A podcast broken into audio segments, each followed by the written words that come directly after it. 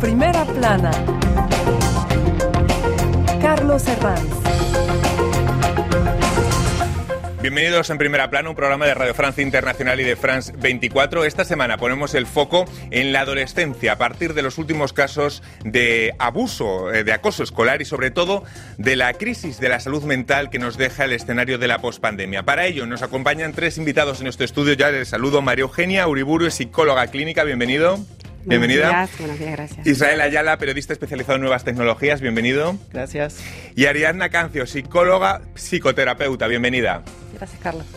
Las crisis de la adolescencia en plural hoy en primera plana. A menudo los adolescentes es un público al que nos dirigimos poco en los medios de comunicación y eso que es una experiencia vital por la que absolutamente todos hemos pasado, pero que es verdad que cambia con el contexto. En tiempos de uso excesivo de pantallas y de redes sociales, la adolescencia vive sus propias crisis con características determinadas. La pandemia no atacó tanto su salud física, pero sí lo hizo en muchos casos con la salud mental. Un informe publicado recientemente en España señala que el acoso escolar ha repuntado en los últimos meses y el aspecto físico es el principal motivo.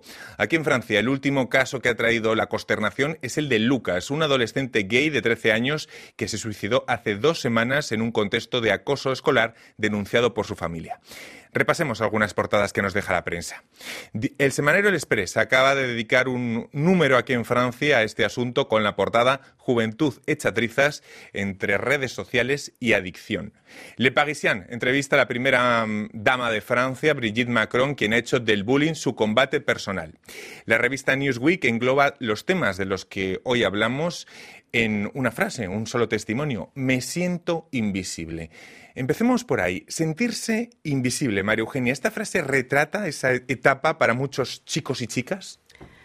Eh, bueno, eh, primero la, la adolescencia, eh, se puede hablar de adolescencia más o menos a partir de, estamos algunos expertos hablan de, de 10, 11 años hasta los 25. Aquí es, es muy grande. 36. Bueno, eso, es difícil de... En el caso de los hombres es todavía más alargada, yo creo, esa, esa etapa, ¿no? Definir, efectivamente, o hablar de invisibilidad eh, o tratar de, bueno, de captar un momento específico de la adolescencia es complejo porque efectivamente hay toda esta multiplicidad de, momentos, de edades, de deseos y de cuestiones que van atravesando. Pero efectivamente la, la adolescencia es un periodo muy particular donde hay que estar muy... Eh, perceptivo a, la, posibilidad de estas sensaciones de invisibilidad que a veces están hablando de cuestiones depresivas o este, pueden ir hasta tendencias suicidarias. Así que la cuestión de la invisibilidad, efectivamente, no es presente para todos, aunque puede ser presente que sea invisible en los medios, no es necesariamente siempre eh, eh, que se presenta hacia la adolescencia. Todos hemos pasado por la adolescencia, Israel, hemos sentido la presión social, hemos sido hormonas con patas, digamos, por caracterizar un poco al adolescente. Lo que cambia es el contexto, ¿no? Lo que no hemos sufrido todos quizás es el ciberbullying, eh, las presiones en las redes sociales, las nuevas tecnologías es lo que cambia en el escenario actual, ¿no? Exactamente, y ahorita que estás tocando este tema de la invisibilidad, justamente las redes sociales lo que permiten es dar visibilidad a temas que quizás no podrías tratar en la vida real, ¿no? Entonces, las redes sociales, sobre todo con la pandemia, cambiaron la manera en que los adolescentes se relacionan, en que los adolescentes estudian. Por ejemplo, estamos ante una generación que durante más de un año vivió eh, educándose a través de Zoom, conferencias en línea, clases en línea.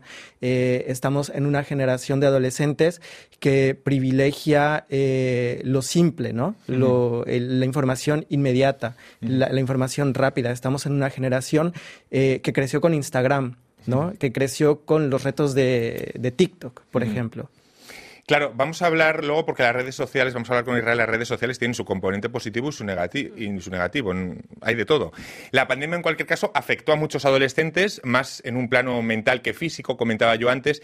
Y quizás, Ariana, eso está lastrando hoy a muchos eh, adolescentes. ¿Cómo, les marcó la pandemia? Porque quizás es el otro componente que, define a la... En, en la construcción de la adolescencia es necesario ese pasaje de la figura parental y la autoridad para hacer su propia construcción con identificaciones y construcción de sí mismo con los pares.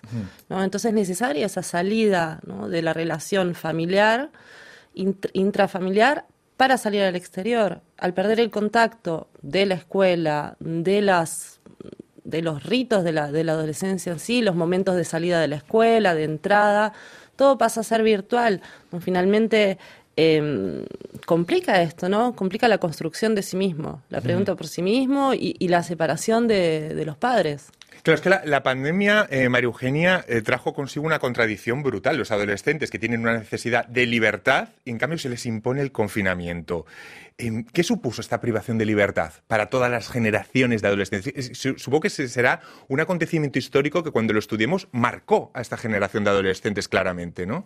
Efectivamente, marcó a, eh, bueno, a los adultos, por lo general que son los destinatarios que miran el programa, eh, efectivamente eh, los marcó a los adultos, le movió la estructura, a los adolescentes, por supuesto que muchísimo más. ¿Ah? a ver el miedo en los padres, la incompresión, la incertidumbre, esto generó mucho, mucho, mucho más dolor en los adolescentes que no tenían, que de, ya la, adolescencia tienen una crisis de los referentes eh, que ponen a prueba los límites y las referentes paternos.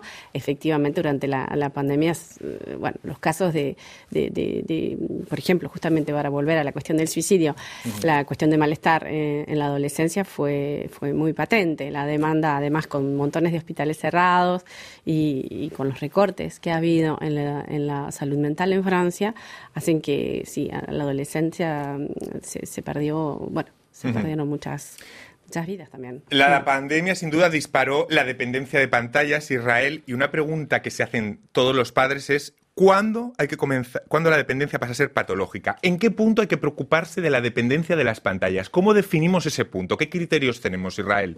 Mira, yo creo que hay una palabra que es súper importante y a lo mejor eh, mis colegas tienen eh, una definición más precisa, pero es la dopamina. ¿Qué es lo que hace cuando estás en una red social? ¿Qué es lo que hace cuando estás en TikTok? ¿Qué es lo que haces cuando estás en Tinder? Te genera una reacción positiva y eso genera dopamina. Y entre más dopamina haya, mucha más adicción va a Entonces, por ejemplo, eh, simplemente las estadísticas muestran que las generaciones de entre 13 y 23 años, es decir, los adolescentes, que tienen entre 13 y 23 años pasan cada día más de cuatro horas en redes sociales como TikTok.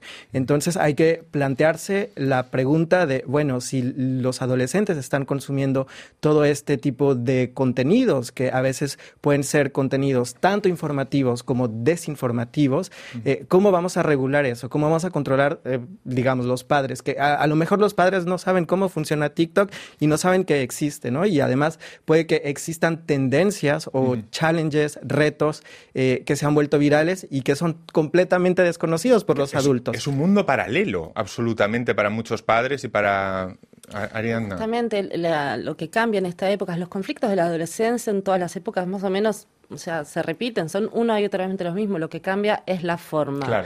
Y en esta época me parece que hay dos cosas importantes para pensar, es la entrada del adolescente en la vida pública mucho antes. Antes, en una época, era a partir de los 18, donde el adolescente podía opinar o participar a la sociedad. Hoy en día, a través de la tecnología, pueden empezar muy temprano a opinar y hay, se generan cosas maravillosas también. No solo el, demonio de la tecnología, pero la posibilidad de, de militar, de, de, ser tendencia, de investigar, ¿no? Lo que también produce una simetría con el adulto. Porque ahora es el adulto el que va a preguntarle al adolescente cómo funciona, cómo se hace, cómo refresco la página, ¿no? Entonces, esto hace que para el adolescente se haya una caída de los referentes, de la figura, porque ya no sabe mucho el adulto. María Eugenia quería añadir algo más. Eh, sí, efectivamente.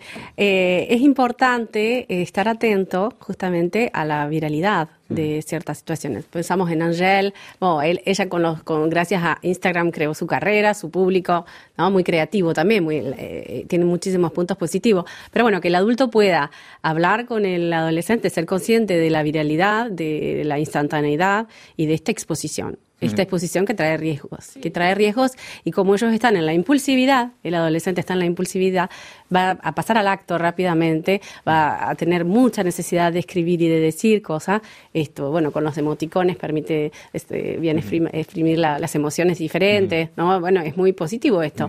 Pero efectivamente está esta imposibilidad, el pasaje al acto, y hay que poder eh, ayudarlos con lo que se puede llegar a generar. Claro, porque el impulso lo hemos sentido todos, porque todos hemos sido adolescentes, pero no las herramientas no son las mismas de las que dispone el adolescente. Es necesario, es necesario para el adulto también encontrar una posición. Siempre es, yo, encuentro una y otra vez. Eh, en consulta vienen muchos adolescentes y que no hay como síntomas clínicos. Simplemente es que el adolescente necesita un espacio para hablar, ¿no? Un espacio que no encuentra por ahí en la comunicación con los padres, porque hay como este juego, ¿no? El, adulto dice, el adolescente hace nada, hace nada, o se la pasa todo el día en el teléfono. Y la adolescencia está haciendo un gran trabajo que tiene que ver con la construcción de sí mismo, con encontrar la autenticidad, con en la masa poder diferenciarse y no caer Simplemente pasar a la vida adulta en un, en un pasaje de ser uno más. El suicidio de un adolescente gay de 13 años, Lucas, sometido a acoso escolar, ha conmocionado a estos últimos días a Francia. ¿Cómo se ponen los mecanismos, eh, María Eugenia, para que este tipo de casos no se repitan? ¿Qué mecanismos hay? Primero la formación. Gracias a, bueno, ha habido nuevas leyes, efectivamente, en Francia. Eh, la, nueva ley del 2 de marzo eh, considera que el, el, acoso escolar es un delito ahora en Francia, porque bueno, hasta ahora era una situación que podía ser ah, resuelta dentro de la academia, ¿eh? la estructura, la, jerarquía, la jerarquía mayor era, bueno, el rector que va a, digamos, quedaba en una fe de una cuestión de escolar. Ahora está reconocido como un delito es decir, con las circunstancias eh, graves que puede llegar a las consecuencias y los agravantes de la situación y permite, por supuesto, la formación de los profesionales, de los eh, que se lo tome en serio el problema y que además se formen y, como dice la ley, bueno, se puedan reembolsar también eh, los, el acompañamiento psicológico y psiquiátrico de los niños. Pero bueno, para eso también hay, tenemos que tener pedopsiquiatras, que lamentablemente hay cada vez menos. claro, además en casos como el de Lucas, claro, la, homofobia es un motor que no está en la cabeza del niño o del adolescente, sino que viene incorporado desde casa. Es lo que oyen en sus casas. No sé, la educación suponemos que tiene el valor de contrapeso, es decir, un poco para, pese a tu familia, el cobijo de la educación, ¿no? Ese es el valor que hay que darle, porque todos tenemos las taras que, hemos escuchado en casa, ¿no? La cuestión para mí todavía tiene que ver con que todavía se piensa que educar es castigar, prohibir o regular, ¿no? El control. Entonces, ¿qué pasa con la comunicación? ¿no? Cuando se rompe la comunicación y que justamente estas cosas, cuando se habla de acoso escolar, se piensa en la víctima, que se la victimiza aún más, pero tampoco se acerca uno al agresor a ayudarlo, porque evidentemente en esa agresión está reproduciendo algo que vive, sea en su entorno, sea en su vida, pero entonces la estigmatización de agresor, víctima, no, estamos hablando de adolescentes o de niños que son víctimas ambas partes. El aspecto físico es el principal motivo del acoso escolar. En unos instantes a vuelta de pausa vamos a hablar de cómo funciona el aspecto físico en redes sociales de las llamadas de segunda generación, nos lo va a explicar Israel. Ahora una pausa, volvemos enseguida.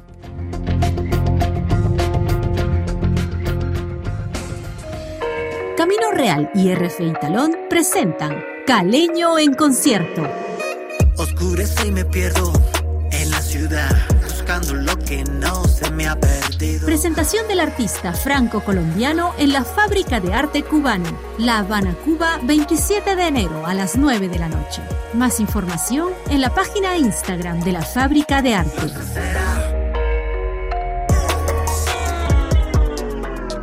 RFI le habla al mundo en español y también en otros 14 idiomas. Escuche RFI en français. RFI est une radio française d'actualité diffusée mondialement en français et en 14 autres langues. Profitez de l'expertise de ses rédactions basées à Paris et de son réseau unique de 400 correspondants sur les 5 continents. Infórmese sobre nuestras frecuencias en rfi.fr. Continuamos en primera plana esta semana hablando de las crisis de la adolescencia, pues sobre todo a partir del repunte de casos eh, de acoso escolar, pero también con la situación mental que deja a muchos adolescentes del mundo eh, el escenario de la pospandemia. Lo hacemos con la psicóloga María Eugenia Uriburu, eh, Ariana Cancio, también psicóloga, y el periodista especializado en nuevas tecnologías, Israel Ayala. El acoso escolar ha cambiado tras el parón impuesto por la pandemia, así se desprende del sexto informe de prevención del acoso escolar en centros educativos públicos eh, publicado por la Fundación ANAR en España. Aunque los datos del estudio revelan un descenso, un descenso del ciberbullying, la vuelta a la presencialidad, a ver si lo digo bien, ha traído aparejado un repunte en el acoso escolar que presenta nuevas características. Tres de cada cuatro casos son grupales y el aspecto físico es el principal motivo. Em, claro, cuando hablamos de aspecto físico, hablamos, Israel, de las críticas que se hacen a las llamadas, sobre todo redes sociales de segunda generación, que son sobre todo Instagram y TikTok. Corrígeme si, si, me equivoco. ¿Por qué se hacen estas críticas a estas redes? Eh, las críticas que se hacen es sobre todo por la capacidad que tienen estas plataformas en viralizar y potencializar una agresión. Por ejemplo, a mí me gustaría tocar el tema de algo que está ahorita, eh, que es tendencia en TikTok, y es cuando a la gente, a la, gente que tiene eh, afrodescendencia o que tiene la piel de color negro, se les empieza a llamar tía Paola. Y quizá. Tía Paola. Yo esto no había escuchado hablar, pero es verdad, claro, porque el mundo TikTok para mí es un mundo aparte, pero es impresionante. Es, es, una, es una acción eh, de racismo que está normalizada y de la que nadie eh, está hablando. Simplemente están diciendo, bueno, hay una, hay una tendencia en donde a todo lo que es de color negro se le empieza a llamar tía Paola porque hubo un niño eh, pequeño que hizo una, un comentario y a partir de eso se empieza a viralizar, se empieza a... y, y entonces encuentras a la gente eh, en la calle que empieza a ser objeto de ataques eh, por simplemente por su aspecto físico, porque tienen eh, piel negra, les empiezan a llamar tía Paola y es algo que tiene que después los medios tradicionales tienen que empezar a hacer su papel de bueno de, de, reflexión, de, de, criticidad, ¿no? De, ser críticos, es decir, bueno, lo que está pasando en esta red, pues no está tan bien que digamos, ¿no? Pero las redes sociales también lo que permiten es una parte de anonimización, es decir, eh, la persona que va a acosar quizá generalmente no sabe que es acosador, simplemente lo hace porque dice, bueno, pues es una red social en la que me mantengo anónimo, doy mi opinión y quizá él no sabe que está acosando. Indirectamente lo está haciendo, pero no lo sabe. Exactamente, porque fíjense, otro dato relevante del estudio es la percepción que tienen ellos mismos sobre su posible participación en un caso de bullying. Les leo. Uno de cada cuatro alumnos reconoce que ha podido participar en una situación de bullying o ciberbullying sin darse cuenta. ¿Por qué esta carencia de conciencia? Es la pregunta entonces. Bueno, justamente porque es parte de la adolescencia en ese proceso y en ese, esa construcción de sí mismo que tiene que aprender el pensamiento crítico. Eso tiene que ser enseñado en las escuelas, en la familia. Claro. ¿no? Como para poder posicionarse frente a una situación de acoso o de, de poder preguntarse qué estoy haciendo, qué está haciendo el otro, ¿no? ¿Quién la está pasando mal? El adolescente no tiene todavía la construcción del pensamiento crítico. Entonces no podemos exigirle que lo haga solo, participe o no participe. Tiene que haber un fuerte movimiento de, educación, de formación, primero de los profesionales de la, de la educación y también el financiamiento en salud, en salud mental está vaciado. O sea, entonces cuando en las escuelas tenemos pocas psicólogas escolares que se tienen que ocupar de cinco o seis escuelas, ¿cómo es posible que haya un interlocutor para el adolescente? Para que alguien se pueda acercar y decir, viví esto, presencié esto, fui testigo, ¿no? Y el que es testigo al mismo tiempo tiene este doble juego. ¿Es que ayuda a la víctima y después voy a ser la víctima yo?